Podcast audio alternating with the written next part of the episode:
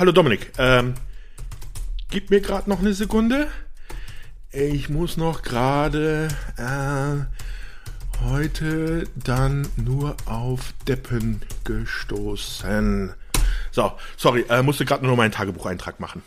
Lieber Sebastian, ist es nicht so, dass du das Tagebuch am Ende dieser Aufnahme machen solltest, damit du aufschreiben kannst, was du alles wieder Großartiges von mir gelernt hast und nicht zu Anfang? Ja, aber ich habe mir gedacht, wenn ich das an das Ende sitze, dann hört uns ja keiner mehr. Weil bis dahin haben doch schon wieder alle ausgeschaltet. Du hast recht, wahrscheinlich ist es so, weil wenn man dann erst wieder die Werbung macht, dass man doch bitte uns abonnieren soll und sonst irgendwas und danach dieser Witz, dann geht es wahrscheinlich verloren. Ja, du hast recht, dann war das total gut, dass du das am Anfang Und guck, und dadurch habe ich ja sogar schon geschafft, dass wir auch wieder unsere Eigenwerbung an den Anfang gepackt haben. Ey, das ist doch großartig, um es nochmal zu erwähnen. Ne? Es ist übrigens ganz toll, wenn man unseren großartigen Podcast unter Umständen ja, mit fünf Sternen bei Google und iTunes bewertet. Und die Leute schalten doch jetzt schon ab. Ja, da hast du recht. Die denken also, doch, jetzt ist das Ende erreicht. Das hat doch gar keinen ja, Sinn. Eigentlich müsste jetzt noch mein Mad Scientist, Evil Scientist lachen. kommen, weil wir es geschafft haben. Aber ich glaube, wir schweifen ab und sollten uns dann doch lieber jetzt der Serie widmen die wir uns für heute ausgesucht haben. Wobei Mad Scientist, das ist ja auch schon wieder fast ein Bogen, uh, den man spannen uh, könnte. Das, ne? uh, das, das, war jetzt unterbewusst, aber äh, einige werden sich jetzt fragen, ey, was reden die da? Aber da werden wir noch drauf zu sprechen kommen, ja. Okay, gut. Wir sprechen heute über, Sebastian, möchtest du sagen, du hast diese schöne Einleitung gemacht? Ja, wir reden heute über Dougie Hauser MD im Englischen Oh, wie hieß die eigentlich im Deutschen? Nur Dougie Hauser oder da hatte die noch einen Beititel? Ich glaube nur Dougie Hauser. Ich, ich habe dieses MD, ist in meinem Kopf immer als Medical Detective abgekürzt, was es aber überhaupt nicht ist. Ich weiß auch nicht, wo das herkommt. Ja, ja, Medical stimmt ja wenigstens, aber ich weiß gar nicht, für was das D genau steht, aber das ist halt die Bezeichnung im Englischen ja für den Arzt, weil das ist ja bei uns in Deutschland haben wir ja dieses schöne kleine Problem, wenn du einen Doktortitel hast, dann gehen ja alle davon aus, dass du ein medizinischer Doktor bist und kommen mit ihren Gebrechen zu dir. Ob du nun eher in Geschichte bewandert bist oder in Mathematik, das ist egal. Doktor kennt sich mit allen Gebrechen aus. Natürlich. Ja. ja. Aber bei den Amis, da gibt es halt dann die Unterscheidung, da ist dann ein Doktor der Medizin ein MD. Medical Doktor vielleicht? Ja, das kann man doch bestimmt schnell in den Weiten des Internets heutzutage herausfinden. Lass mich mal gucken. Ja, mach das mal. Sebastian, ich hatte eh heute vor, weil das ja wieder eine Serie ist, die du ausgesucht hast. Normalerweise ist es ja so hier bei dem TV Serienstars Podcast, dass wir die Serien demokratisch gemeinsam auswählen. Ich dir meine Meinung aufzwänge oder du in seltenen Fällen auch mal selber eine Serie einbringen darfst. Mhm. Das ist ja jetzt das zweite Mal. Du hast ja schon mal eine Serie eingebracht, das war ja Die Schöne und das Biest und wir beide wissen, wie das ausgegangen ist, was ich von der Serie gehalten habe. Deswegen bin ich sehr gespannt, wie das heute wird. Ich habe die Serie tatsächlich nie gesehen, damals, als die rausgekommen ist, als die lief. Demnach hatte ich heute einfach den Plan, ich werde mich ein bisschen zurücklehnen, dich machen lassen und zwischendurch irgendeinen unsachlichen Kommentar einwerfen. Ah ja, auf gut Deutsch, du hast mal wieder nix gemacht. Moment, so würde ich das nicht sagen. Wie bereits in der Vorbesprechung gesagt, ich habe zwei Folgen der vierten Staffel gesehen und mir den Wikipedia-Eintrag durchgelesen. Das muss reichen. Da war doch, glaube ich, auch ein bisschen mehr. Aber nee, ich mache es gerne wenn du schon meinst, ich habe die Serie ausgesucht, dann sollte ich vielleicht auch erwähnen, warum ich sie ausgesucht habe. Das liegt nicht nur daran, dass ich auch ein Herz für kleine Serien habe, für vergessene Serien, sondern Dougie Hauser MD auch eigentlich eine Serie war, die ich damals, als sie im deutschen Fernsehen gelaufen ist, was dann ja 1991 war und ich doch ja schon immerhin ja 14 Jahre also fast so alt wie der, wie der Protagonist in dieser Serie, sie mir ganz gerne angeschaut habe. Ich weiß jetzt nicht, ob ich da vielleicht ja, Sympathien wegen des Hauptdarstellers hatte, dass ich selber gedacht habe, dass ich genauso ein Genie wäre, was natürlich. Du warst halt auch so ein Wunderkind und hast dich da einfach identifiziert und gesagt, ah, endlich einer, der mich versteht. Ja, wenn man mal jetzt wahrscheinlich soweit noch irgendwelche Lehrer von mir leben sollten, die mich unterrichtet haben, fragen würde, würden sie jetzt lauthals loslachen. Also äh, natürlich war das gar nicht der Fall. Nee, aber wie gesagt, ich habe die damals ganz gerne geguckt. Die lief ja bei uns pro 7 im Programm und ist auch eine Serie, an die ich mich immer wieder ganz gerne zurückerinnert habe. Dann auch aber halt Ewigkeiten nicht mehr gesehen habe und deswegen gedacht habe, ach komm, dann lass sie uns doch besprechen. Dann habe ich auch einen Grund, sie mir anzuschauen. Und oh mein Gott, hätte ich gewusst, wie schwierig es ist, sich da ein paar Folgen überhaupt anschauen zu können, hätte ich dann vielleicht doch eine andere Wahl getroffen. Ja, es sind zwei Sachen. Ne? Zum einen, wenn die bittere Wirklichkeit auf die Erinnerung trifft und wenn man merkt, oh je, das ist alles nicht mehr so wie in meiner Erinnerung. Und zweitens, es ist manchmal wirklich nicht leicht, allen diese Serien ranzukommen. Ne? Ja, also die war jetzt nun wirklich extrem hart. Also es gab eine deutsche DVD, die wurden auch schön verkauft anscheinend. Anscheinend aber in einer Auflage, die wohl nicht ganz so groß ist. Denn wenn man sie sich heute käuflich erwerben will, also bei den ganz normalen Händlern gibt es sie natürlich nicht, sondern nur bei den Resellern oder bei Auktionen von irgendwelchen großen Plattformen und da kann man sich dann dumm und dämlich zahlen. Da kannst du eigentlich davon ausgehen, dass du fast 50 Euro für eine Staffel zahlst. Ui, okay. Ja. Naja, bei nur vier Staffeln ist das ja auch. Nicht. Ja, da trotzdem äh, 200 Euro dann für so eine Serie, wenn man es vorher nicht mehr weiß, ob sie einem auch wieder gefallen wird. Ja, und sie wird leider auch bei keinem unserer großen Streaming-Dienste angeboten. Also du meinst Daily Motion und YouTube, ja? Ja, da kann man gucken, genau. Da kriegt man dann, wenn man dann sucht, kann man dann da Folgen finden in den verschiedensten Qualitäten. Ja, die spiegelverkehrt hochgeladene VHS-Version in 320 mal 240 Pixeln. ja, Ungefähr so habe ich es mir auch angesehen. Ja, aber das soll natürlich nicht die Bewertung beeinflussen von der Serie. Nein, und soll auch überhaupt nicht hier die Zuhörerinnen und Zuhörer darauf hinweisen, dass man hier und da mal Serien auf YouTube gucken kann, die ja dann eigentlich auch illegal da hochgeladen werden. Und ähm, ja, ja. Hm, sowieso. Macht ja keiner. Genau. Wir haben für unsere Recherchen natürlich immer tief in die Tasche gegriffen und original DVDs oder Blu-rays gekauft. Ja, mhm. ja, ja mhm. ganz klar. Äh, Sebastian, was mir noch einfällt, das ist ja jetzt schon unsere zweite ja, ich, ich nenne sie mal im weitesten Sinne Krankenhausserie, die wir hier besprechen bei den TV-Serienstars. Wir haben ja schon über die Schwarzwaldklinik gesprochen. Ja, schlägt in die gleiche Kerbe, würde ich sagen. Das, ja, es liegt, oh, aber was, was ich sagen wollte, die zweite Krankenhausserie, ohne dass es eigentlich eine von den richtig klassischen Krankenhausserien ist. Ne? ja, wir schiffen uns da anscheinend drum herum. Keine Ahnung warum, aber ja, also wir werden auch auf die Großen irgendwann mal kommen. Genau, erst die Exoten und das drumherum alles abgrasen und dann erst, dann erst setzen wir die Flagge auf das Festland und sagen, hier, jetzt, jetzt sind wir angekommen. Aber Sebastian, ich kann mir schon vorstellen, dass das eine Serie ist, die dir gefällt, weil du hast ja eh so ein, ja, so ein Fable für so diesen. So einen großartigen Geschmack. okay, Was für ein Fable habe ich bekommen? Gib's mir. Ja, für diesen, Comedy, im weitesten Sinne Comedy, Coming of Age, Schnulz. Ja, und mit, mit quirky Hauptcharakter, ja, da, da hast du schon recht, ja. Ja, halt irgendwie so. Nicht, nicht, nicht böse, nicht, nicht bewertend gemeint, Nein. doch schon bewertend Nein, gemeint. Ja, ja. Aber ja, ich kann mir schon vorstellen, dass das dir so, so weit zugesagt hat. Nichtsdestotrotz, auch dass ich die Serie nicht gesehen habe, ich freue mich sehr, dass wir heute über einen Darsteller sprechen können, der sowieso, ja, den ich mag und der grundsätzlich eh besprechenswert ist, nämlich den Hauptdarsteller Neil Patrick Harris, bekannt als Ted Mosby aus How I Met Your Mother. Auch eine etwas leicht andere Rolle als jetzt hier in der Serie, ja. Du hast gerade meinen Gag nicht gehört. Als was? Sorry, ich habe jetzt gerade. Siehst du, ich höre dir nicht zu. Bekannt als Ted Mosby aus Ach so, ah, uh, uh, okay, ja, siehst du. Ich wollte mit meinem Serienwissen äh, glänzen. Nein, Barney Stinson aus How I Met Your Mother, genau. Äh, Sebastian, vorab, wann hast du Neil Patrick Harris zum ersten Mal eigentlich so als Neil Patrick Harris wahrgenommen? Also Dougie Hauser, okay. Mhm. Danach irgendwann? Dann war ja erstmal Ruhe. Dann, wo ich mir das erste Mal dann wieder richtig ins äh, Gesicht gesprungen ist, im Kino, wo ich gesagt habe, was? Das ist ja Dougie Hauser, war dann bei Starship Troopers. Genau, bei mir auch, ja. Starship Troopers, beziehungsweise dadurch, dass ich Dougie Hauser ja nicht kannte, habe ich ihn zum ersten Mal beim ersten Starship Troopers von 1997, mhm. glaube ich, oder 98. Ja, da auf jeden Fall gesehen. Paul Verhoeven-Film, super Science-Fiction. Definitiv aber nichts mit Dougie Hauser zu tun. Nee, da wo er noch dann so einen leichten, ja, angenazierten. Der war's? Ah, der, der wirkt doch schon leicht Gestapohaft, mit dem Mantel und der Mütze. Ja gut, das ist halt die Bildsprache von Starship Troopers ja, sowieso, ja. aber ich glaube, da kannst du sämtliche Fascho-Regime dieser Welt in irgendeiner Form ja, drin erkennen. Aber Sebastian, ich würde gerne erstmal, bevor sich hier andere Zuhörerinnen und Zuhörer fragen, mein Gott, Dougie Hauser, was ist denn das, würde ich gerne erstmal ein paar Eckdaten abwerfen, mhm. weil ich habe ja den Wikipedia-Artikel gelesen, wie du weißt. Also Doogie Hauser MD, eine ja im weitesten Sinne Comedy-Serie. Ich würde es auch so ein bisschen ja Krankenhausserie, Drama, Coming of Age einsortieren. 97 Episoden in vier Staffeln lief in den USA von 1989 bis 93. Sebastian hat es schon gesagt, 1991 auf Pro 7. Und es geht um den jungen Arzt, kann man ja sagen, Chirurgen, mhm. Doogie Hauser, Douglas, Douglas Doogie Douglas, Hauser, ja.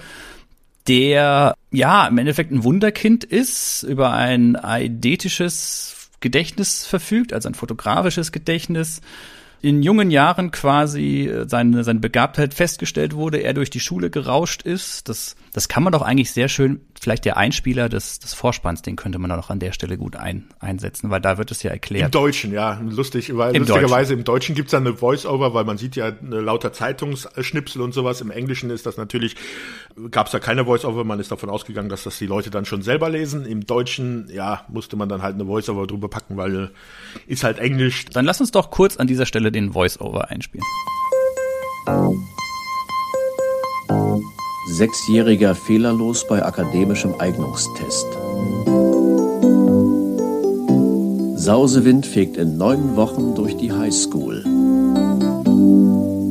Zehn Jahre altes Wunderkind absolviert Princeton.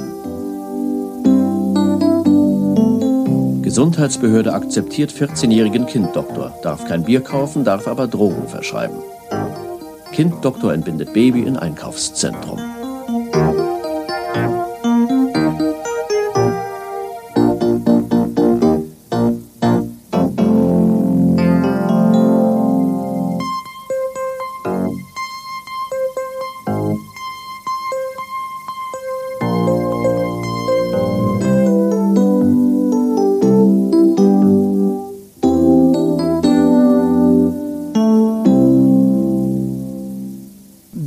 Hauser also jetzt mit 14 Jahren zum, ja, zum Doktor ernannt mhm. oder seinen, seinen Abschluss gemacht. Und das Spannende ist allerdings an der Serie, die beginnt zwei Jahre später. Das heißt, er ist schon seit zwei Jahren Doktor an seinem 16. Geburtstag, glaube ich, mhm. oder kurz davor startet der Pilot mit seinem Job in dem Krankenhaus na, Sebastian, helf mir mal, wo ist das Krankenhaus? Eastman Medical Center in Los Angeles. Genau, da ist er Arzt oder Chirurg in der Notaufnahme, ne?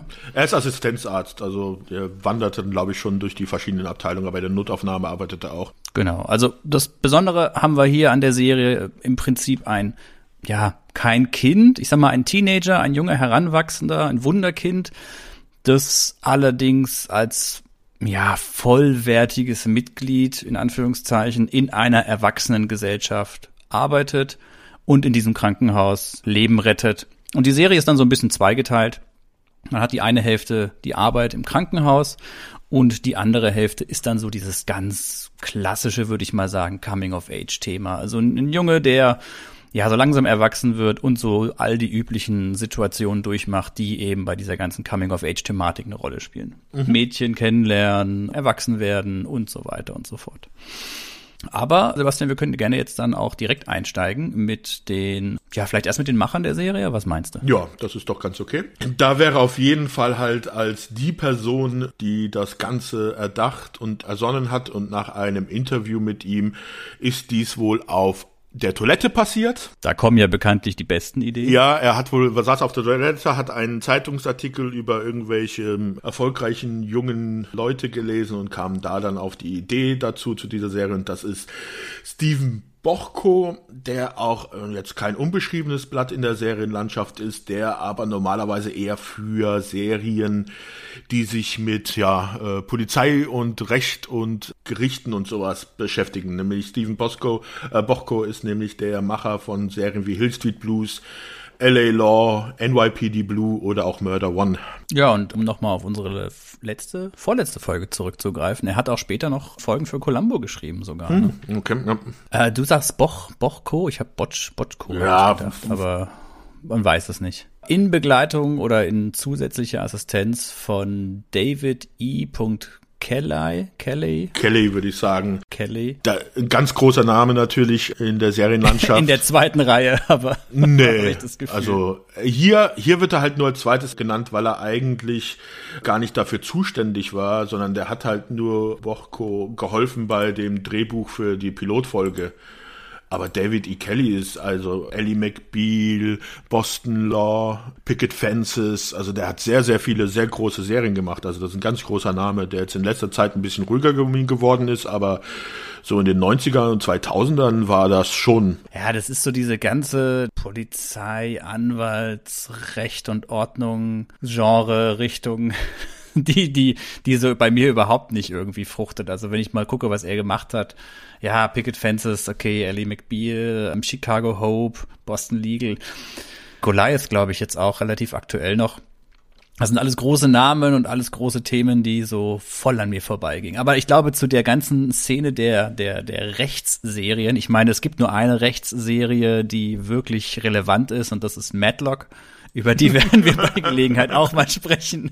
Und sind wir ehrlich, Sebastian, nach Matlock, da kam einfach nichts mehr. Na, na. Also bei, zu David E. Kelly sollte man vielleicht auch noch sagen, dass zwar recht hast, dass seine Serien sehr häufig in Recht und auch bei Polizei oder sowas spielen. Ist das zwar das Setting, wo das stattfindet, aber die Serien haben trotzdem eine andere Art von Erzählung, als wie man da jetzt denken würde. Das ist immer so ein ganz besonderer Humor, den David E. Kelly auch in seinen Serien dann mit reinbringt. Also Ellie McBeal ist äh, schon so eine Serie, ich glaube, da, die wird man so nicht nochmal finden. Da bin ich mir sehr gespannt. Da werden wir mit sicher. Bist, bist du eigentlich ein Ellie McBeal-Fan? Oder hast du es dir angeguckt? Ich habe sehr gerne geguckt. Okay, weil ich habe das Gefühl, bei Ellie McBeal gibt es nur zwei, zwei Lager, die, die die Serie hassen und die, die die Serie gut finden. Wir wissen ja jetzt, wer was ist bei uns. Nein, ja, vielleicht, keine Ahnung. Wir werden sehen, wenn wir da, dazu kommen. Aber ach, was mir noch bei David E. Kelly einfällt, er ist natürlich mit der herausragenden Michelle Pfeiffer verheiratet. Ich glaube noch immer, ne? Oh, so in seinem persönlichen Leben kenne ich mich jetzt nicht aus. Ja, aber Michelle Pfeiffer, hallo, also äh, Batman, ja, Catwoman. Ja, das ist ja grauenhaft mit dir. Hey, was? Was? Nix, nix.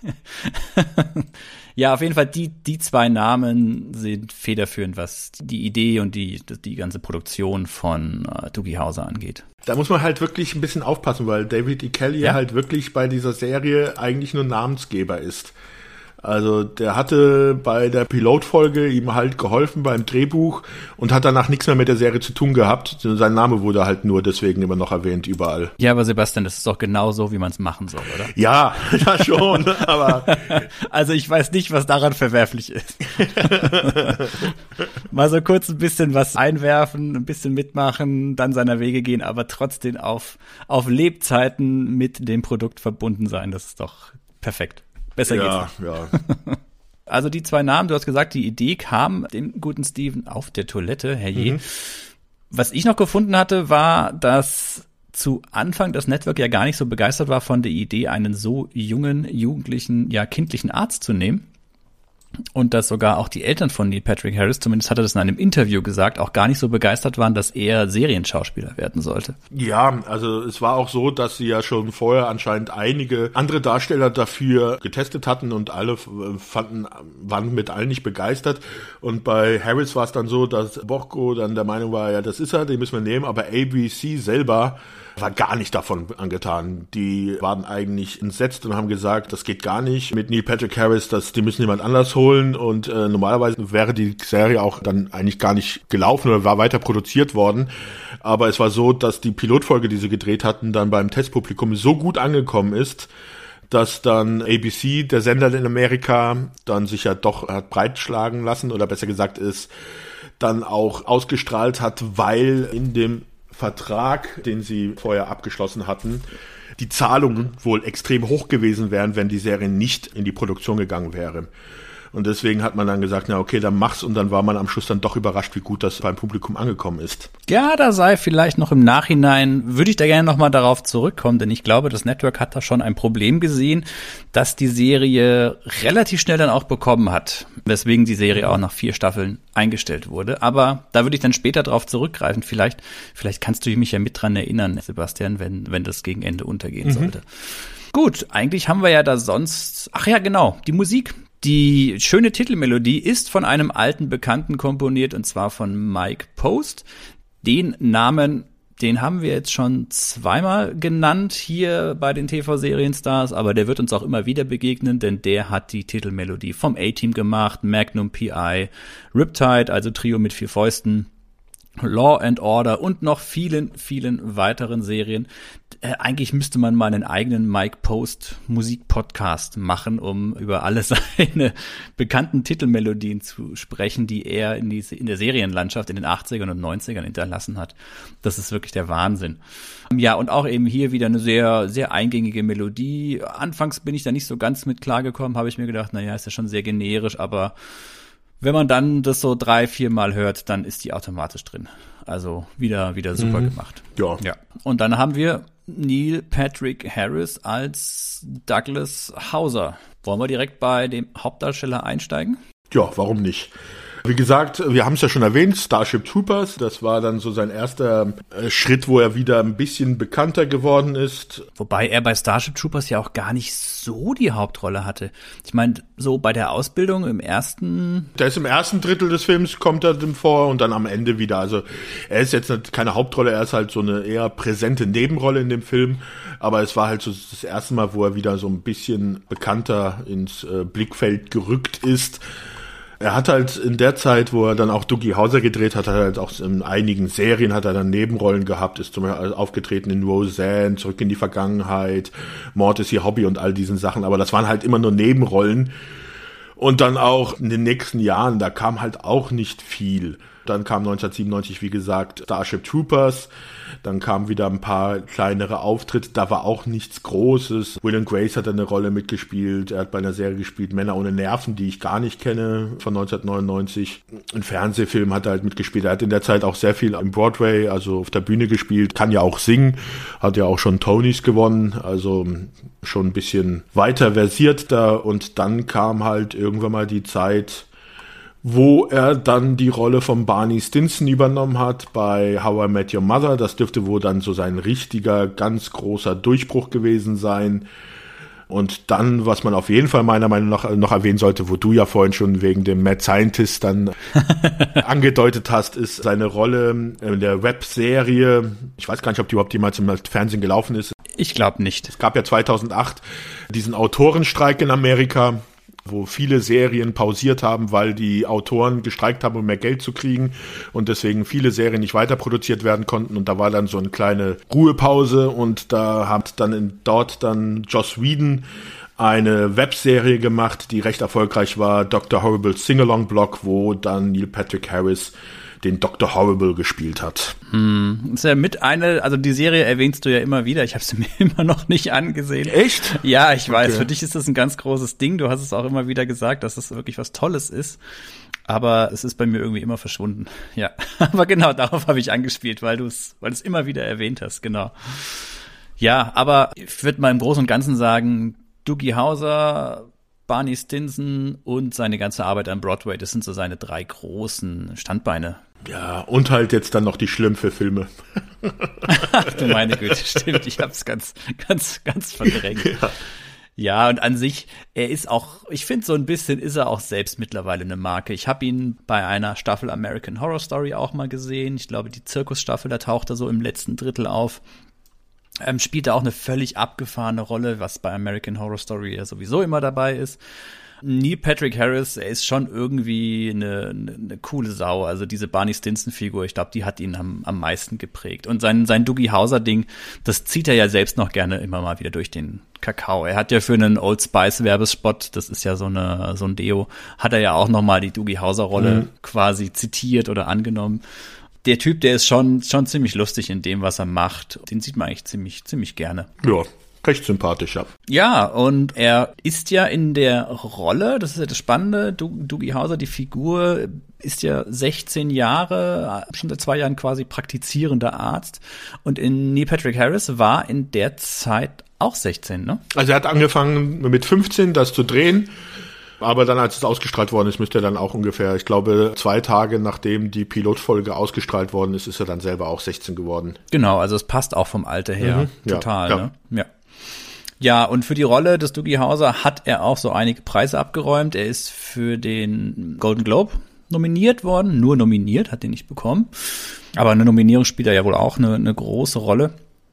Und er gewann den, den Young Artist Award für Dougie Hauser von 1990 bis 92, also drei, drei Jahre in Folge. Hatte also auch ein bisschen, ein bisschen was bekommen. Wem das absolut nichts sagt, der Schauspieler auf Netflix die Serie dip, dip, dip, eine Reihe betrüblicher Ereignisse. Lemony Snicket. Genau, da hat er ja auch den, wie heißt er nochmal, gespielt? Der böse Onkel o Olaf, Count Olaf. Olaf? Olaf. Ja. Genau. Das ist auch so ein bisschen seine, ja, seine Paraderolle. Er kann, glaube ich, schon sehr gut sich immer wieder in andere Figuren verwandeln. Man merkt sein Broadway, sein, sein Theatertalent einfach, glaube ich. Das ist eine, seine große Stärke. Nichtsdestotrotz, als Dougie Hauser war er noch sehr, sehr jung und war aber schon in jungen Jahren ein Womanizer, wenn man sich die Serie so anguckt, ne? Ah. Sebastian, hattest du mit 16 so viele sexuelle Eskapaden wie Dougie? Also hattest du überhaupt sexuelle Eskapaden bis heute? ah, ja, ja, ja. So willst du also mich aushorchen. Ah, oh, entschuldige. Weißt du, du weißt doch, wie es ist. Lieber einen guten Freund vergraulen als eine Pointe. ja, hat er, also ja, also ähm, in den ersten zwei Staffeln hat er eigentlich eine feste Freundin, mit der es immer mal wieder on und off ist, wie man so schön sagt. Dann später hat er, glaube ich, auch noch was mit der Pflegerin, die in der Serie ja regelmäßig auftaucht, oder? Alter, das beginnt doch schon an seiner Geburtstagsfeier, dass er die Hosen runterlässt. Ich weiß, dass ich es gesehen habe, aber ich weiß gar nicht mehr warum. Ja, also ist auch nicht so wichtig. Worauf ich eigentlich hinaus wollte, war, dass dafür, dass er ja in der Serie eigentlich ein, ein 16-Jähriger ist, sind da schon verdammt viele sexuelle Anspielungen vorhanden. Also gut, in der, in der dritten, vierten Staffel lasse ich es mir noch gefallen, vor allem in der vierten Staffel, wo er dann auch schon älter ist.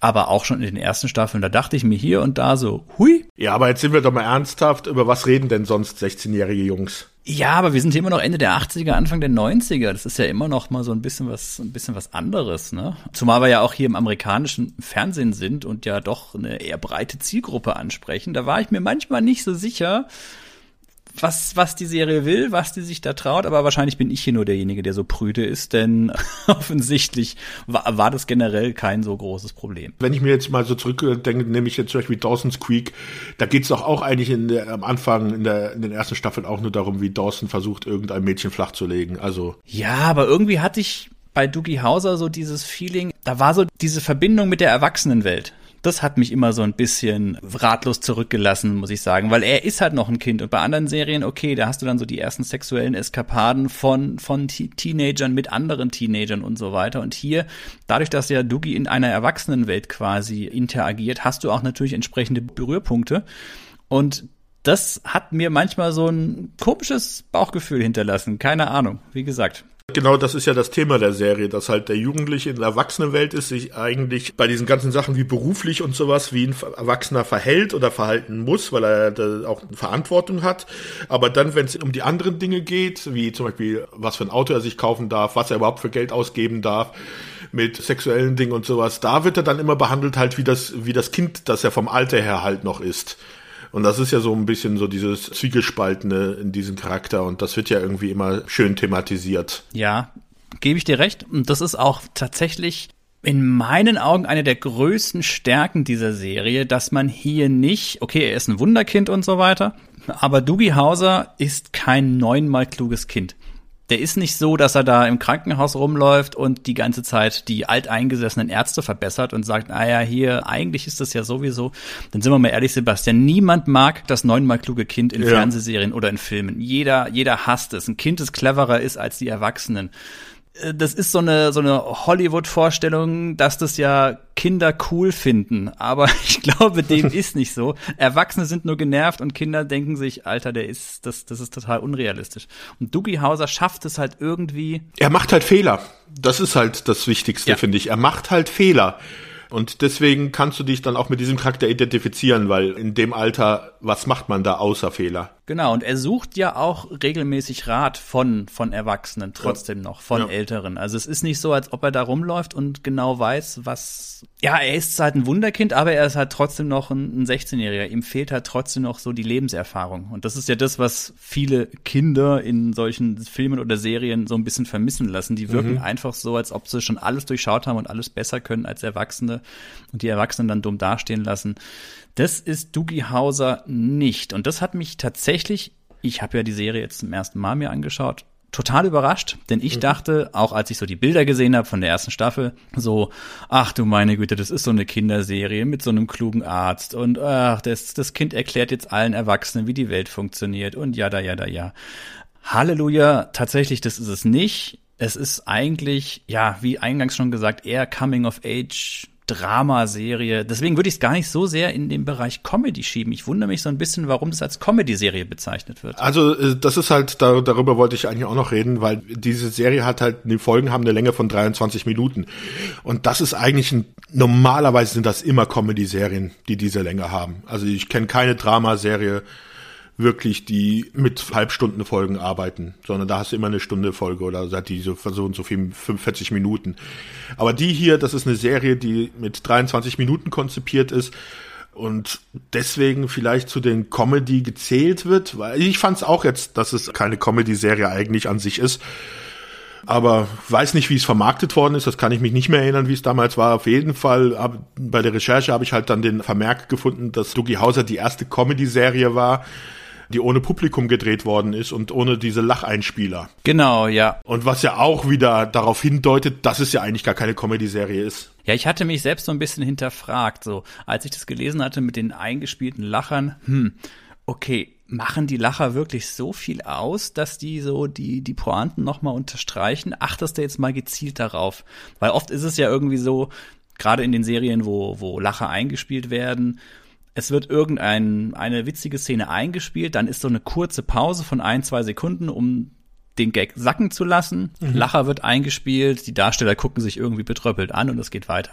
Und das hat man hier auch überhaupt nicht bei den ganzen Comedy-Szenen, selbst die Szenen, die ein bisschen, ein bisschen lustiger sind. Ja. Die Handlung wird immer vorangetragen. Es, es ist nicht so dieses Zack und da ist die Punchline jetzt rausgehauen worden und jetzt lassen wir erstmal alle wieder zur Besinnung kommen, nachdem sie sich ausgelacht haben. Überhaupt ja, nicht. Ja.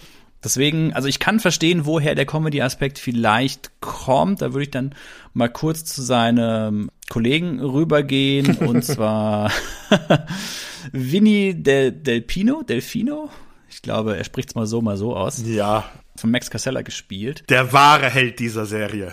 Ja, ich habe übrigens, sehr lustig, ich habe übrigens gesehen, dass einige Leute gesagt haben, hey, Doogie House, das wäre doch eigentlich eine viel coolere Serie gewesen, wenn die Figur von Max Casella der Hauptdarsteller gewesen wäre dass es um ihn geht und Dougie Hauser quasi nur sein Kumpel gewesen wäre. Also die Serie andersrum. Wie ist es, mit einem Hochbegabten befreundet zu sein?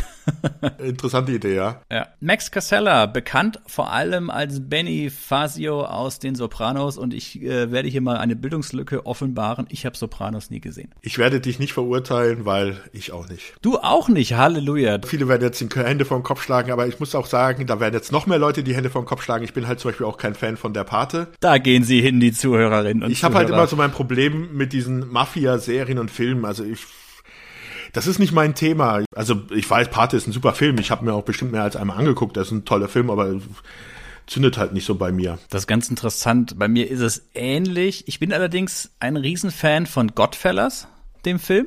Den mhm. finde ich absolut super. Das ist ja auch so, so dieses, ja. diese Mafia-Thematik und diese, diese, ja, italienischen Einwanderer, mhm. Italio-amerikanisch. An sich finde ich dieses Setting immer ganz interessant.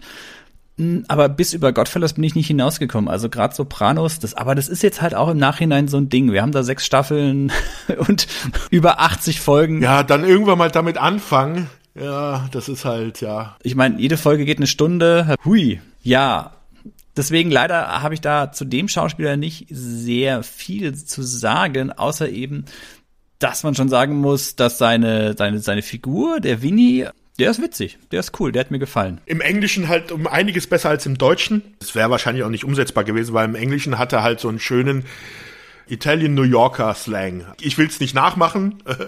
Vielleicht spiele ich jetzt mal hier einfach mal so einen, einen prägnanten Satz von ihm ein, wie er halt redet, damit man sich was vorstellen kann. Hi, Vincent Del Pino. The human male reaches his sexual peak, the height of his sexual energies and desires, between the ages of 17 and 18. Excellent, I'm this close to my peak. Das ist halt im Englischen ist, äh, er bringt das halt super rüber. Was man noch erwähnen sollte, er war auch am Broadway unterwegs. Zum Beispiel hat er beim Lion King bei dem Stück hat er Timon gesprochen, also oder gespielt von Timon und Pumba hat auch den Theatre World Award für Outstanding Broadway Debüts gewonnen. Filmen und Serien kannte ich den jetzt, also wie gesagt, Sopranos nicht gesehen, aber da habe ich das gesehen, dass er da mitgespielt hat. Die anderen Sachen haben jetzt nicht viel gesagt. Aber was ich noch besonders erwähnenswert finde, ist, dass er diese Rolle von Winnie gespielt hat, als er schon 22 Jahre alt war.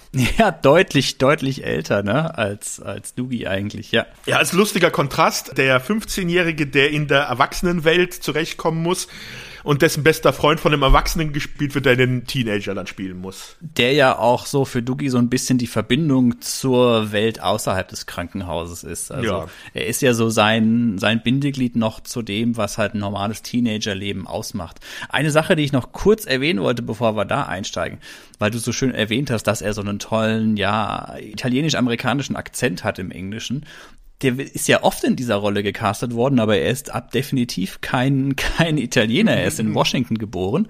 Und weil du es vorhin so, so schön erwähnt hast, dass, dass das so gut im Englischen klingt. Ich habe im Rahmen dieser Vorbereitung auf IMDb eine, eine Rezension noch gelesen. Da kann man ja so seine, seine privaten mhm. Kommentare schreiben. Und da hatte einer geschrieben, dass er gesagt hat, hier, ich komme aus New York, aus der Ecke, ich bin italienischer Einwandererfamilie und niemand spricht so, wie ja. der spricht. Das ist überhaupt totaler Fake, ganz, ganz schlimm. Ich konnte die Serie nicht zu Ende gucken. Super interessant, wie verschieden die Wahrnehmungen da sein Ja, können, das ja? ist natürlich so Stereotyp, so wie man sich's vorstellt, spricht er das. Aber das ist ja, ja natürlich. Und das kannst du halt nicht ins Deutsche bringen. Ich weiß nicht, ich hätte es nur dann in Großstadt Berlinerisch sprechen lassen.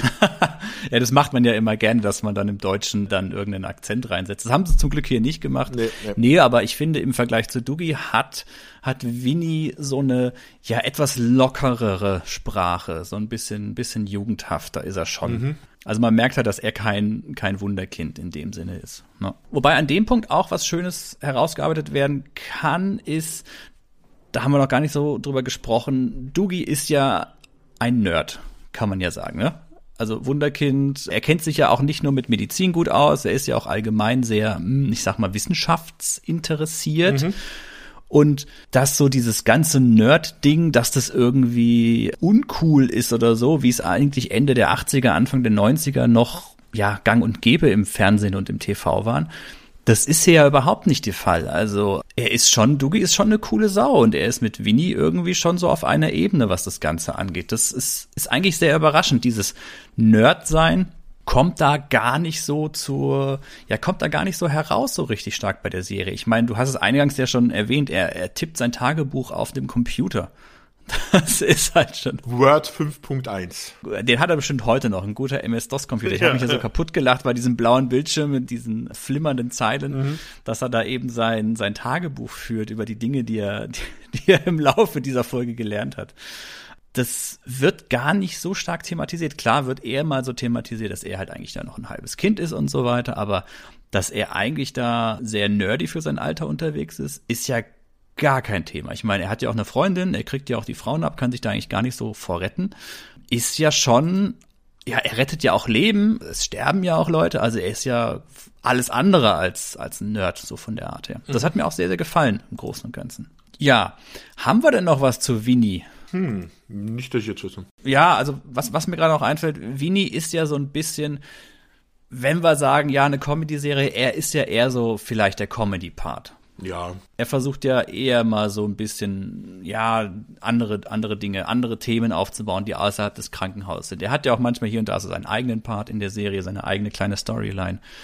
Aber bei ihm würde ich noch eher sagen, dass da vielleicht mal so ein bisschen, bisschen Comedy mit, mit drin ist, ne? Ja, also äh, Winnie ist halt so ein, du hattest es ja gesagt, so das Bindeglied zu der Jugend für Dougie Hauser, äh, ist halt schon sehr, erpicht darauf, seine Unschuld zu verlieren äh, in der ganzen Serie, was ja dann, glaube ich, auch bis zur vierten Staffel dauert, dass es dann passiert.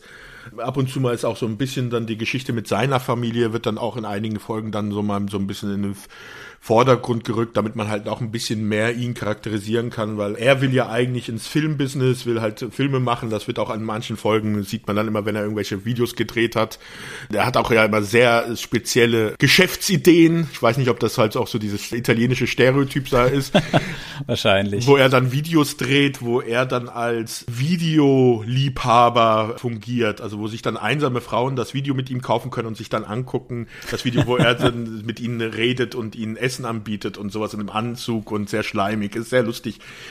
Weil eigentlich ist sein Vater hat ein Geschäft, in dem er Duschköpfe verkauft und er eigentlich will, dass Winnie sein Geschäft übernimmt und der hat da, also da, da gibt's halt schon ein paar schöne Folgen, wo da auch er mal ein bisschen im Mittelpunkt steht. Das ist ja der Wahnsinn, dass du gerade dieses Video von ihm erwähnst, dass mhm. er da so für einsame Frauen, sowas gibt es ja wirklich. Red Letter Media, die machen ja auch so Filmrezensionen, mhm. das ist ein relativ bekannter YouTube-Kanal, die haben ja auch so ein Format, das heißt Best of the Worst und so weiter und mhm. da haben sie auch mal so einen VHS-Boyfriend vorgestellt. Also wirklich ein, ein, Video, das man zu Hause als, Ach, als einsame, Güte. Als einsame Frau in den 50ern dann quasi laufen lassen kann.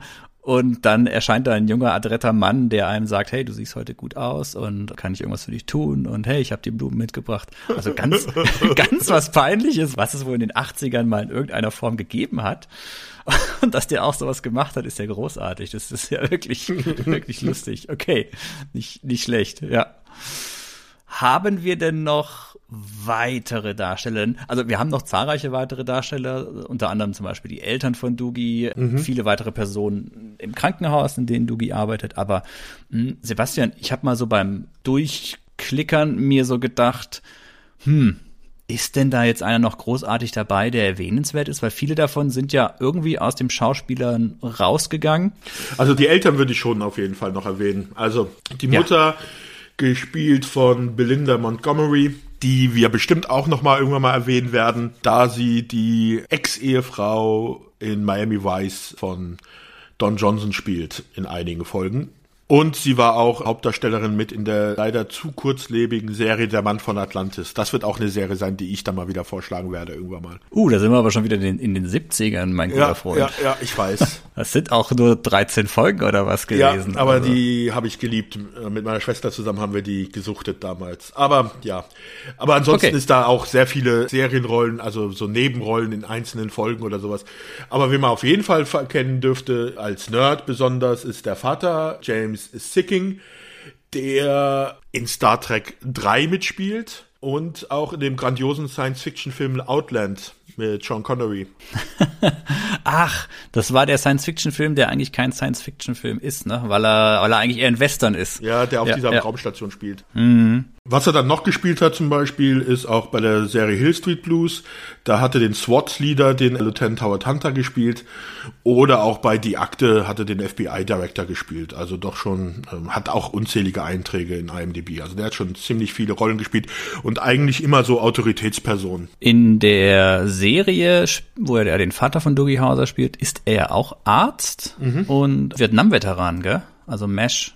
Ja, ja. Mesh, Mesh Veteran, also so, so Feld, Feldarzt. Mhm. Er ist allerdings nicht in demselben Krankenhaus tätig, in dem Dugi arbeitet, sondern ich glaube, er hat eine eigene Praxis, ne? Irgendwie so. Ja, ich glaube, ich weiß gar nicht, ob das irgendwann mal thematisiert wird, so richtig. Aber ja, da ist zumindest ein bisschen eine Überschneidung und mit der Zeit merkt man aber auch, dass eigentlich Dugi seinem Vater, was medizinische Dinge angeht, hier und da überlegen ist also mehr weiß oder einfach fähiger ist. Aber auch wieder der Punkt, wenn es um rein zwischenmenschliche, menschliche Dinge geht, da ist er halt weiterhin ein 16-Jähriger und da sucht er dann auch wiederum den Rat seines Vaters, weil da merkst du dann wieder, okay, er ist halt noch ein Kind, ne? Ja, und der Vater ist halt auch immer so, so ein bisschen die, so die Person, die ihm halt versucht, Verantwortung beizubringen, dass er halt, auch wenn er jetzt das Wunderkind ist und gerade weil er das Wunderkind ist und gerade in dieser Position, wo er mit 16 ist, dass er da halt auch Verantwortung hat, wie halt so schön bei Spider-Man. oh, ich weiß jetzt nicht mehr den, den Spruch, weißt du ihn noch aus Spider-Man? Äh, aus großer Macht wächst große Verantwortung. Genau, ja, genau. Ach, ich dachte, das wäre Star Trek gewesen. kann, kann, wer weiß. Kann auch sein, dass immer in Star Trek erwähnt worden ist, aber das ist halt sozusagen so seine Rolle so ein bisschen. Ach nein, das war mit der dunklen Seite der Macht. Entschuldige. okay, die Eltern haben wir da noch, aber ansonsten, lieber Sebastian, gut, die Freundinnen hm, und ein paar Personen im, im Krankenhaus haben für mich aber alle nicht so eine Rolle gespielt. Also wie gesagt, ich hatte das Gefühl, viele von denen sind dann auch relativ schnell aus dem ja, Schauspielbusiness raus. Außer Lawrence Pressman, der glaube ich bis bis heute noch Tausendsasser ist und einfach nie aufhört, Serien zu machen. Ja. Sein Chef, ja. Genau, und der ist ja wirklich, also, der, der ist ja noch bis, bis 2020 bei Hawaii 5-0 hat er, glaube ich, noch mitgespielt, aber ansonsten Wahnsinn, was der Typ alles. Das heißt Hawaii 5-0. Oh, 5-0? Ja. Oh, 5-0. Ja, entschuldige, ich, ich kenne mich da nicht aus, weißt du doch. Diese, diese Anwaltsserien, das ist nicht so meins. Sebastian, Dugi Hauser, bekannt durch seine Turnschuhe, die er immer trug, um seine Jugendlichkeit noch ein wenig zu unterstreichen und seinen manchmal etwas merkwürdigen Kleidergeschmack. Mhm. Wenn er dann noch die Krawatte irgendwie hängen hat, zusätzlich unter seiner, unter seiner Kutte. Ja, die Turnschuhe auch meistens nicht zugebunden. Genau, ganz wichtig, denn Ende der 80er, Anfang der 90er hat man diese halbhohen Turnschuhe grundsätzlich nie zugebunden, sondern immer offen gelassen. Sebastian, wie war das bei dir? Ich muss gerade überlegen, ob ich überhaupt Turnschuhe getragen habe. Was? Was hast du denn sonst für Schuhe gehabt als, als Jugendlicher in den 80ern, 90ern? Ich weiß es echt nicht. Birkenstock? Nee. Boah, ich weiß nicht, was meine Eltern mir gekauft haben. Ich war, ich gehöre doch auch zu diesen armen Kindern, die noch bis sie 14 waren, wo die Mutter mit zum Einkaufen gegangen ist und wo man dann dieses, diese peinlichen Situationen erleben musste. Das steht dir aber gut. Ja, komm mal her. Die Hose sitzt aber nicht richtig im Schritt. Warte mal, wie viel Bauch frei hast du? Nee, das geht nicht zieh dich nochmal um. Aber Mama, ich bin doch hier noch dran. Ist egal, guckt doch eh keiner zu. Mal so ein helles Babyblau würde dir auch gut stehen, ja, Sebastian. Ja, ja, das, das, hat lange gedauert. Ich habe ja sogar noch in der Schule im Gymnasium dann irgendwann mal, wenn ich Löcher in den Hosen hatte, dann Trackaufnäher und sowas draufgekriegt. Obwohl es ja Mode war, Löcher in den Hosen zu haben. Die wurden einfach mit Flicken zugenäht. Wenigstens musstest du nicht die Kleidungsstücke tragen, die dein sechs Jahre älterer Bruder irgendwann abgelegt hat. Das war dann halt wiederum bei mir die Sache. Naja, kommen wir zurück zu dem guten alten Doogie Hauser. Ja, während ich mir die Figur so angesehen habe und auch mir so ein paar Gedanken gemacht habe zu der Serie an sich, war für mich so ein bisschen die Frage, hey, wir haben ja jetzt auch schon so wenig erarbeitet, worum es in der Serie geht und es ist ja nicht so wirklich Comedy und keine Ahnung. Ich habe mich so ein bisschen gefragt im Nachhinein, was war eigentlich die Zielgruppe von dieser Serie? Was was hatten die als Zielpublikum irgendwie vor Augen? Weil es ist definitiv keine Serie für Kinder, obwohl sie eigentlich ja einen jugendlichen, ich sag mal, kindlichen Darsteller hatten. Aber eine Serie für Kinder ist es definitiv nicht. Das war ja nicht mein erster Gedanke. Oh, ich würde schon sagen, dass es eine Familienserie ist. Ist es wirklich eine Familienserie? Jetzt also, wo dann halt die Eltern mit den Teenager-Kindern, also jetzt nicht die sechs- oder siebenjährige, die würde ich jetzt da rausnehmen, wie du sagst, aber ansonsten, glaube ich, kann das, also Leute wie, wie wir damals, also wie ich damals in dem Alter, du warst ja noch ein bisschen jünger, so mit 14 bis 16 oder sowas, die können sich mit den Charakteren ganz gut identifizieren. Ich glaube, Ältere, die denken sich dann, ah, guck mal, so hätte meine Jugend aussehen können. ja, aber genau, das ist doch der Punkt, Sebastian. Die Jugend von Doogie Hauser ist doch nicht die Jugend eines wirklich 14- bis 16-Jährigen. Also was haben wir denn mit 16 gemacht? Das ist eine Wunsch, äh, Wunschvorstellung. Ja, aber meine Wunschvorstellung wäre es nicht gewesen. Meine Wunschvorstellung mit 16 war, möglichst schnell aus der Schule wieder rauskommen und zu Hause sitzen und Computer spielen und, und, und Fernsehserien gucken, aber nicht wie Dugi, der ja aus seinem Leben richtig was macht. ja, aber schau dir Kumpel. doch die Serien, wie die Serie, wie die Folgen aufgebaut sind. Also, du hast bei so einer 25-minütigen Folge, wie viele Minuten davon ist er wirklich im Krankenhaus und arbeitet? Und seine Arbeit sieht ja auch nicht mal hart aus. Also, aber er hat es geschafft, er ist aus der Schule raus, er ist geflüchtet, sozusagen. Dort, wo wir eigentlich weg wollten, das hat er geschafft. Kann mit den ganzen Erwachsenen rumhängen, stellt sich halt die Fragen, was für ein Auto kaufe ich mir? Wie treffe ich mich mit meiner Freundin? Wann kommen wir zusammen? Und was weiß ich nicht? Und im Beruf oder dort, dort, was er dann halt beruflich macht. Er verdient Geld, mein Gott. Er verdient Geld. Er, er kriegt kein Taschengeld von seinen Eltern, sondern er verdient Geld. Und du hast sogar Zahlen, ja, die sich dort. Was ich heute noch nicht mache. Dann, wenn er in der Arbeit ist, da wird er dann überall von allen Patienten, also sind am Anfang erstmal skeptisch ihm gegenüber, weil er so jung ist, aber am Schluss ist es ja doch meistens so, dass sie ihm dankbar sind. Er ist das Wunderkind. Also jetzt, er hat zwar nicht immer recht, aber irgendwie schafft er es dann trotzdem immer, sich da durchzumogen.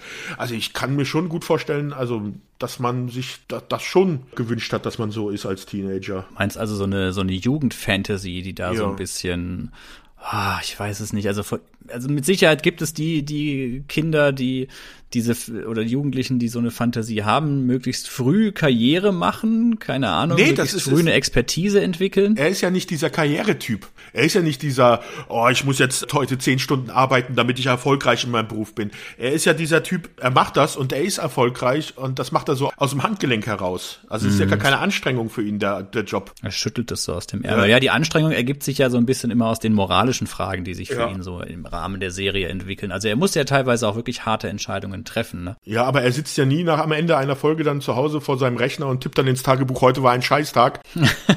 also sowas schreibt er ja nicht, sondern es ist immer, er hat dann irgendeine Weisheit rausgezogen, am Schluss, die er tippt er dann ein, er hat daraus gelernt, er ist erfolgreich herausgegangen, dann doch in irgendeiner Art und Weise und der nächste Tag sieht halt auch wieder schön golden aus. Ja, es stimmt schon. Er zieht aus jeder, aus jeder Niederlage zieht er eine positive Lehre fürs Leben irgendwie, klar. Aber ja, es ist, es ist nicht realistisch. Es ist, Nee, es das ist eine, eine Fantasie, ja. Ich, ich teile sie nicht. Ich habe andere Bedingungen gehabt, man oder oder andere Vorstellungen gehabt in dem Alter. Jetzt so Ja, als du Erwachsene- wolltest halt David Hasselhoff ein Kids werden. Ja, natürlich. Und Baywatch und Cowboy-Astronaut, Millionär und all, alles gleichzeitig. Ja, ich, ich weiß es nicht. Also als Erwachsener habe ich mir so gedacht, mein Gott, hier, ich habe mein Leben als Jugendlicher vergeudet. Was hätte ich daraus, was hätte ich daraus machen können? Schau dir Dougie Hauser an, als 16 schon, schon in einem Krankenhaus als Arzt und macht da seine OPs und so weiter.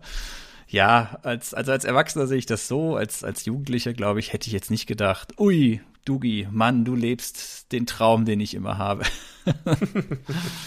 ja, aber jetzt erinnere ich mich selbst tatsächlich dran. Wir haben es ja eingangs gesagt, äh, das Network war ja nicht so angetan davon mit Neil Patrick Harris als Darsteller.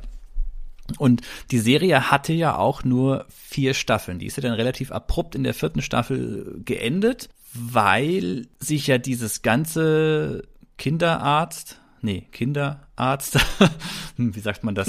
Weil sich dieses Kindlicher Art. kindlicher Arzt, ich weiß auch nicht, ob das so ganz passt.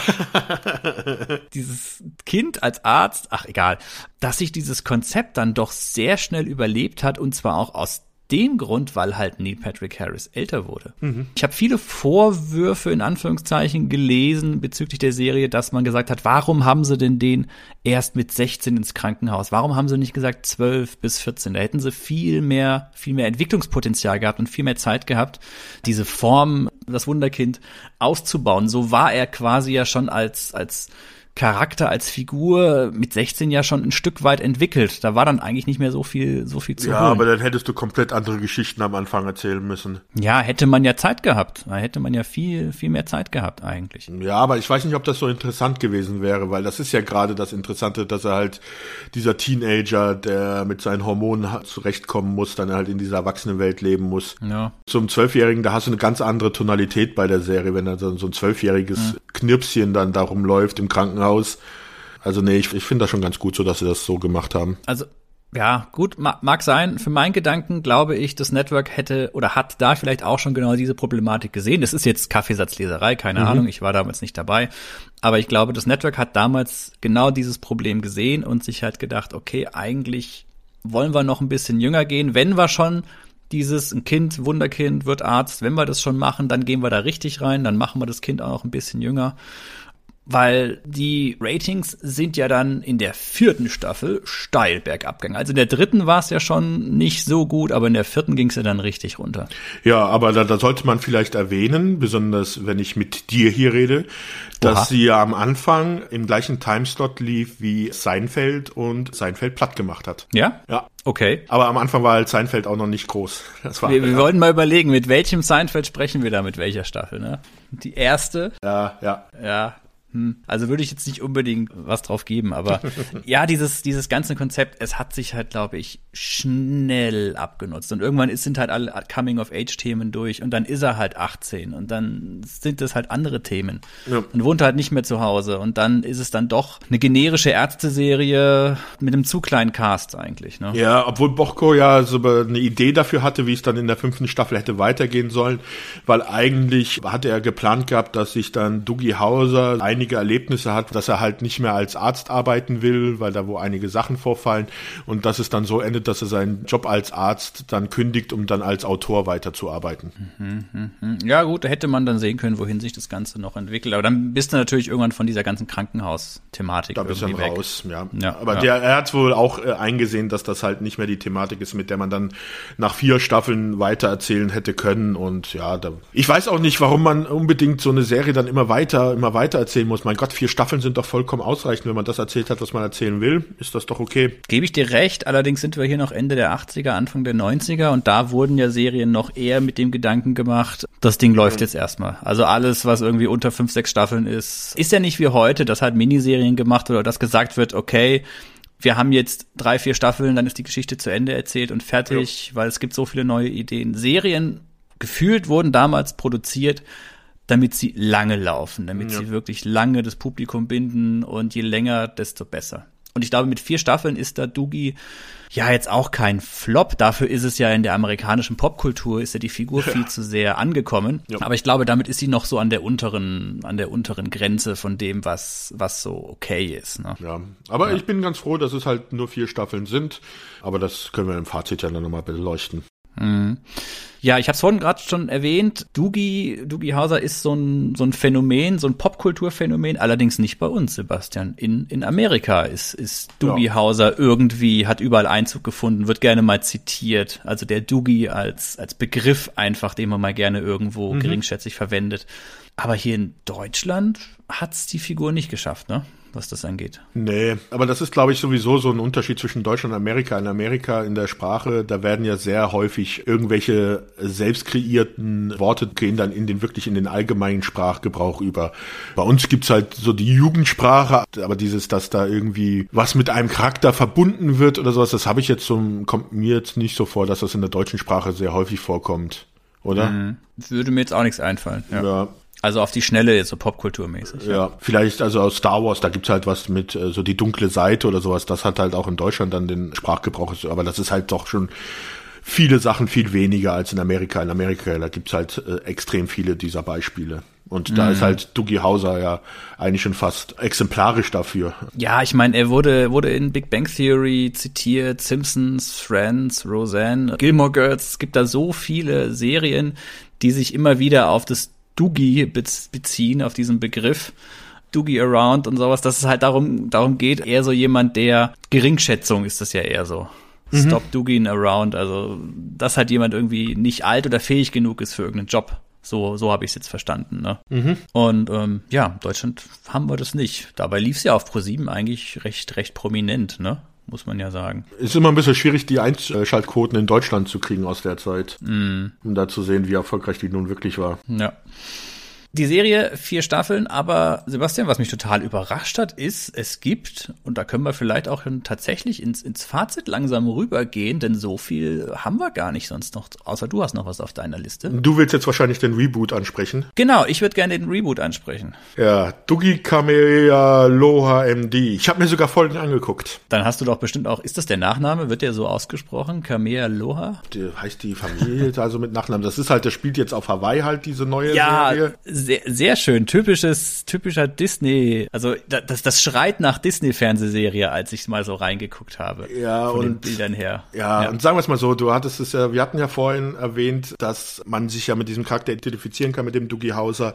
Und dass er, was du ja auch als Vorteil, also was du jetzt gut bezeichnet hast, dass es halt nicht dieses neunmal kluge Kind ist, das immer recht hat und auch Fehler macht. Ja, ein cooler Nerd ist, ne? Ja, ich habe jetzt nicht viele Folgen der neuen Serie gesehen, wo es ja dann auch ein Mädchen ist, das die, die diese Rolle spielt. Nicht, dass es per se schlecht wäre. Nein, nein, sorry.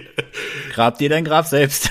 Ja, nee, also äh, das ist natürlich auch vollkommen legitim und vollkommen okay und würde könnte auch sehr gut funktionieren meiner Meinung nach, auch mit einer weiblichen Hauptdarstellerin. Aber bei den Folgen, die ich jetzt gesehen habe, ist es halt ein neunmal kluges Kind und das auch irgendwie gefühlt immer recht hat. Selbst bei den medizinischen Sachen dann im Krankenhaus, wo dann zum Beispiel ein Patient, der Herzprobleme hat, operiert werden soll und sie sagt, nein, er ist zu schwach, er darf nicht operiert werden und dann entscheiden sich die anderen Ärzte doch dazu, ihn zu operieren und der stirbt natürlich dann der Patient und sie dann, äh, ja, warum habt ihr es gemacht? Ich habe euch doch gesagt. Also so richtig diese, äh, das war bei fast allen Folgen so, die ich gesehen Ich habe nur vier Folgen oder so gesehen und das war bei fast all diesen Folgen so, dass sie halt wirklich dieses neunmal kluge Kind ist, das immer recht hat. Zwar natürlich auch dann mit den Geschichten, ist er 16-jähriges Mädchen äh, mit der ersten Liebelei, die dann halt auftaucht. Und aber ich fand's halt grauenhaft. Ja, es gibt ja bisher nur eine Staffel und ich glaube, ja. wenn du vier Folgen gesehen hast, hast du schon die Hälfte gesehen. Ich glaube, es sind neun Folgen oder sowas. Okay. Ist wohl bei den Kritikern tendenziell ganz gut angekommen, haben aber auch gesagt, hier, man merkt schon, dass da auch noch nicht alles so ganz rund läuft. Okay, eine erste Staffel ist immer so. Aber klar, es ist halt auch Disney, ne? Ich sag mal, es läuft auf Disney Plus. Es ist halt gefühlt ziemlich glatt gebügelt, ne? Also mhm. es ist so alles irgendwie so ein bisschen drin. Wir haben hier so ein schönes multikulturelles Setting, damit auch irgendwie alle Generationen, alle Nationalitäten abgeholt werden. Das ist halt, das ist halt eine Disney Plus Serie. Die sind halt von vorne bis hinten durchkonstruiert, um zu gefallen, ne? Um möglichst ja. großes, breites Publikum zu erreichen, nirgendwo groß anzuecken. Und nenn mir eine Disney-Produktion, wo ein Kind mal nicht irgendwie neunmal klug rüberkommt. Also ich finde, gerade bei Disney hast du das Ding, dass immer Kinder ja sehr viel stärker dargestellt werden. Ich muss sagen, in den 80ern, da gab es ja auch sehr viele Fernsehfilme, Disney oder so Realfilme. Und die waren schon ein bisschen anders von der Tonalität. Aber das ist ja bei den neuen Sachen, da habe ich jetzt auch zu wenige von den neuen Disney-Serien gesehen, mm. aber mhm. da ist es halt extrem negativ mir aufgefallen. Das einzige Gute an der Serie fand ich bisher, ist, er spielt Ronnie Chiang mit. Ich weiß nicht, ob du ihn kennst, das ist ein Comedian chinesischer Abstammung, mhm. der auch bei der Daily Show mitgearbeitet hatte. Ich weiß nicht, ob die Leute die Daily Show kennen, das ist so das, wo die Heute Show abgekupfert hat. Okay, nö, sagt mir gar nichts, ja. Und der spielt halt hier einen anderen Art. Okay. Was mir an der neuen Serie gefällt, ist das, ist das Setting. Also ich finde das Hawaii-Setting finde ich super. Ich finde Hawaii als Schauplatz immer großartig seit Magnum. Ja, ähm, aber ich finde es ein bisschen ausgelutscht, muss ich sagen. Was? Nein, Hawaii geht immer. Hawaii ist toll. Ja, okay. Also zumindest in Fernsehserien, keine Ahnung. Ich war noch nicht dort, aber wenn ich, wenn ich ein Hawaii-Setting sehe, denke ich mir immer, ach, wie schön. Das, das ist cool, ja. Also gut, es gibt eine, eine Neuauflage, wollen wir mal sehen. Aktuell eine Staffel, neun Folgen. Ich glaube, es ist auch schon bestätigt worden, dass es weitergehen wird. Wobei, ich, ich weiß nicht, wie Disney Plus mit den Serien, ob die das auch so handhaben wie Netflix dass da auch schnell mal die Axt angesetzt wird, wenn es nicht, wenn es nicht entsprechend gut Also läuft. es wird auch nicht bei neun Folgen bleiben, weil die zehnte Folge, die ist nur noch nicht ausgestrahlt. Ach, das läuft ja tatsächlich. Das läuft gerade noch, ja. Erst ganz, ganz, oh mein Gott, Sebastian, wir sind mal wieder am Puls der Zeit. Mit ja, ja. Raten wir, warum ich die Serie ausgesucht habe. Ja, das hast du schon gewusst vor drei Monaten, als du sie vorgeschlagen hast. Ich hatte die Ankündigung gesehen, dass die ja? neue Serie kommt. Und deswegen hatte ich auch wieder an die Serie auch noch ein bisschen gedacht, habe gedacht, ach komm, da können wir doch so ein bisschen Synergien erzeugen, wie das so schön heißt. Und vielleicht so ein bisschen von dem Hype, falls es einen geben sollte, abgreifen könnten. Was ich aber jetzt so ein bisschen im Nachhinein bezweifle. Aber naja. Sebastian, du bist ein Fuchs einfach. Ich ja, verneige ja. mich vor dir. Ja, ja. okay, wollen wir mal zum Fazit übergehen? Ja, können wir gerne machen. Alright. Ich lass dir den Vortritt. Okay, ja. Am besten fange ich das Fazit an, indem ich entscheide oder äh, kundtue, ob ich der Meinung bin, ob man die Serie heutzutage noch sehen kann oder nicht. Und da glaube ich, ja, man kann sie noch sehen. Also ich glaube, dieses Thema mit Coming of Age, 16-jähriger Jugendlicher, der versuchen muss, sich in der Erwachsenenwelt äh, zurechtzufinden, das ist auch heutzutage noch ein Thema. Das wird immer ein Thema sein, weil das im Grunde die Jugend hat immer die gleichen Probleme und das wird sich, glaube ich, auch in den nächsten 100, 200 Jahre, solange diese, falls diese Erde noch so lange leben, leben sollte mit Menschen, auch nicht ändern. Deswegen glaube ich, ist das eine Serie, mit der man sich immer noch identifizieren kann. Okay, natürlich das drumherum, das hat sich jetzt seit den 80ern ein bisschen geändert. Die Technologie, mit der, mit der er da sein Tagebuch zum Beispiel schreibt, das ist ja auch dann bei der neuen Serie, ist das ja bei dem Reboot, das ist ja ein Videoblog, das sie führt. Aber das kann man natürlich auch dann in die heutige Zeit transportieren.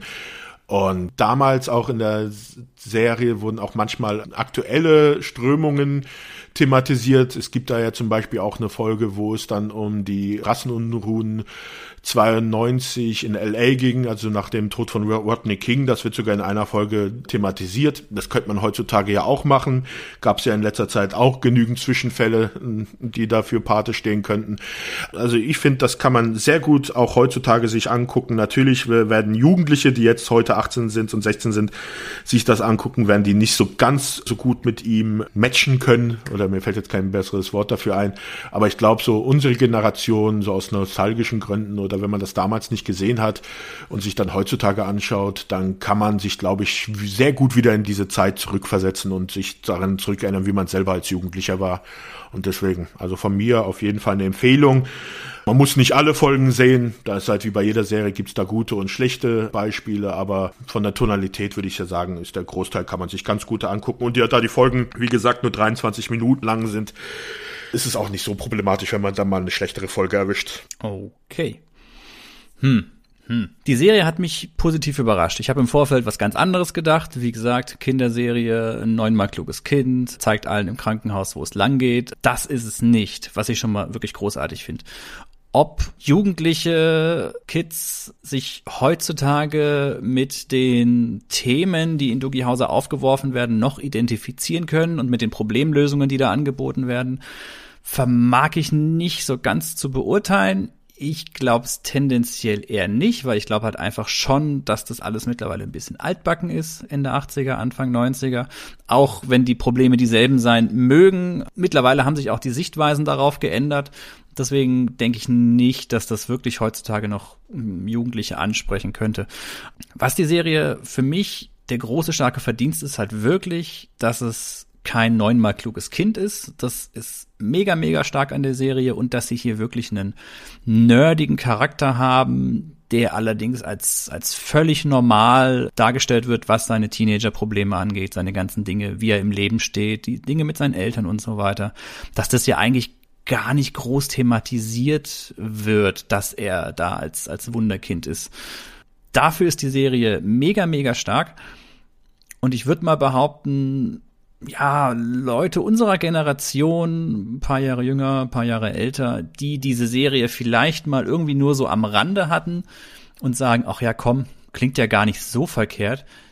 Den würde ich schon ans Herz legen, mal bei Dougie Hauser reinzuschauen, weil man wird echt positiv überrascht, was so die ganze, ja, die ganze Aufmachung, die ganze Art angeht. Also ist schon vielleicht auch wieder so ein Ding, wo man sagen kann, ja, aus nostalgischen Gründen kann man da gut mal reinschauen, weil es ist wirklich nicht das, was man so auf den ersten Blick denkt. Ja, wir haben ja jetzt eine Neuauflage, die ja definitiv für ein anderes Zielpublikum, glaube ich, gemacht ist. Mhm. Demnach bleibt nur noch das Problem, dass es wirklich nicht einfach ist, die Originalserie ja. zurzeit irgendwo sehen zu können. Das ist schon übel, ja. Aber durch, dadurch, dass wir das jetzt im Podcast besprochen haben, gehe ich davon aus, dass die Google-Suchrankings so weit nach oben gehen werden, dass wer auch immer die Rechte der Serie gerade hat, sich sagen wird, Moment mal, auf Twitter reden alle plötzlich über Doogie Hauser. Was ist denn da passiert? Oh, der TV Serienstars Podcast hat über die Serie gesprochen. Lass uns mal schnell noch hier das Ding irgendwo auf Netflix oder auf Amazon veröffentlichen. Da ja, können ja. wir, gell? Sebastian, so ist das doch mit unserem. Ja, hundertprozentig, äh, ja. Ja, ja. Ja, das zu Doogie Hauser. Also ich muss sagen, dafür, dass du beim letzten Mal ja wirklich mit der Schöne und das Biest so eine Serie erwischt hast, wo ich mir gedacht habe, ach du meine Güte, Sebastian, bitte nicht.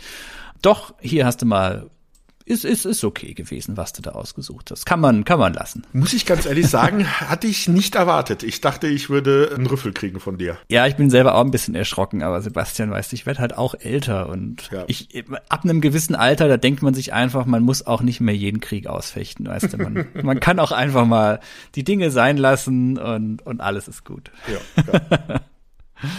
ja dann haben wir es für heute, ne? Ja, kurz und bündig, glaube ich, diesmal. Ja, den Werbeblock hatten wir ja schon zu Anfang dieser Episode. Genau. Den brauchen wir an der Stelle nicht mehr. Dann würde ich sagen, ja, bis zum nächsten Mal. Ich freue mich schon auf die nächste Serie. Ich habe schon ein paar Ideen, die werden wir gleich im Anschluss mal kurz besprechen. Mhm. Und dann würde ich unseren Zuhörerinnen und Zuhörern derweil noch eine gute Zeit wünschen und äh, bleibt uns treu bis zum nächsten Mal. Ja, bleibt gesund. Bis dann. Ciao.